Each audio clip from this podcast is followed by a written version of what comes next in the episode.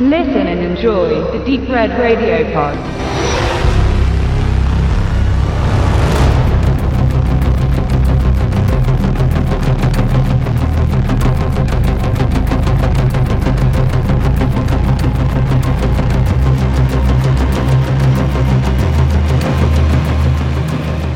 Bus 657.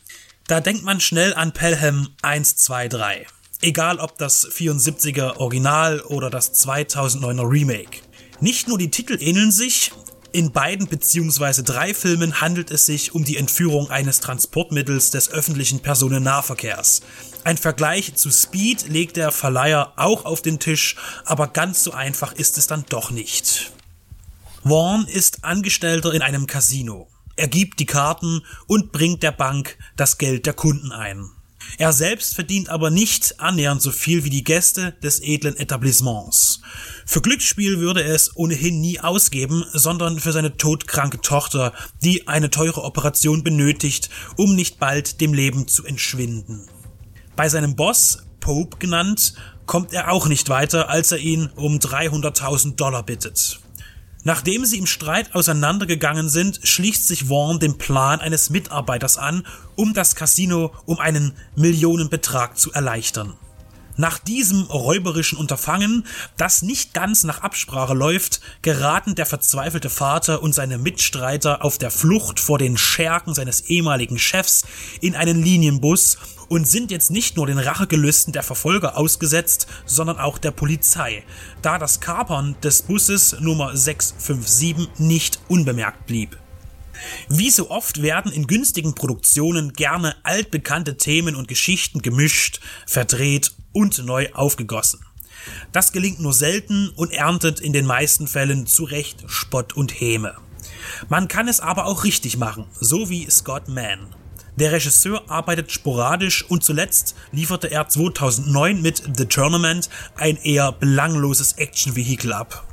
Mit circa 22 Millionen Dollar Budget ist sein neuer dann aber vergleichsweise doch gar nicht so billig und das sieht man ihm auch an. Zwar hinken eingangs ein paar Sequenzen wegen der aktuell zu gern benutzten zweitklassigen CGI-Effekte bei Schusswechseln in der Hoffnung, dass es niemanden stören würde, aber später sind es vor allem die Kamera und der Schnitt, die das Niveau stark anheben. Es liegen natürlich Welten zwischen anderen Busfilmen wie Speed oder Der Mann, der niemals aufgibt mit Clint Eastwood, aber die Beobachtung durch die Linse hat Dynamik und macht die kinetische Energie spürbar. Neben den technischen Aspekten ist aber eines viel wichtiger. Der im Original schlicht heißt, also auf Deutsch Raubüberfall genannte Actionkrimi ist gut, wegen seiner Darsteller. Der Watchmen-Comedian Jeffrey Dean Morgan spielt Vaughn und lässt keine Kritik an seiner Rolle aufkommen. Dave Bautista ist durch Guardians of the Galaxy und Spectre bereits als Wrestler das neue Gesicht Hollywoods für grob schlechtige Kerle. Seine Figur füllt er kompetent aus.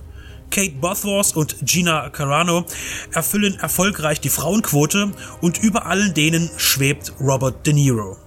Er ist und bleibt ein Meister. In Bus 657 kann er wieder zeigen, was eine fiese Sau mit Herz ist. Ein wenig an sein alter Ego Sam Ace Rothstein aus Scorseses Casino angelehnt, gestaltet er seinen Pope als Großgangster, den man sofort lieb gewinnt. Seine Mimik, seine Stimme, seine Gestalt, seine Gestik. Es ist wie ein Spiegel in die Vergangenheit und dennoch weit entfernt von einer lau aufgewärmten Persiflage. Auch das Drehbuch überrascht durch seine Struktur, die keine Zeit für Pausen lässt und dafür berechtigterweise manchen Logikfehler platziert.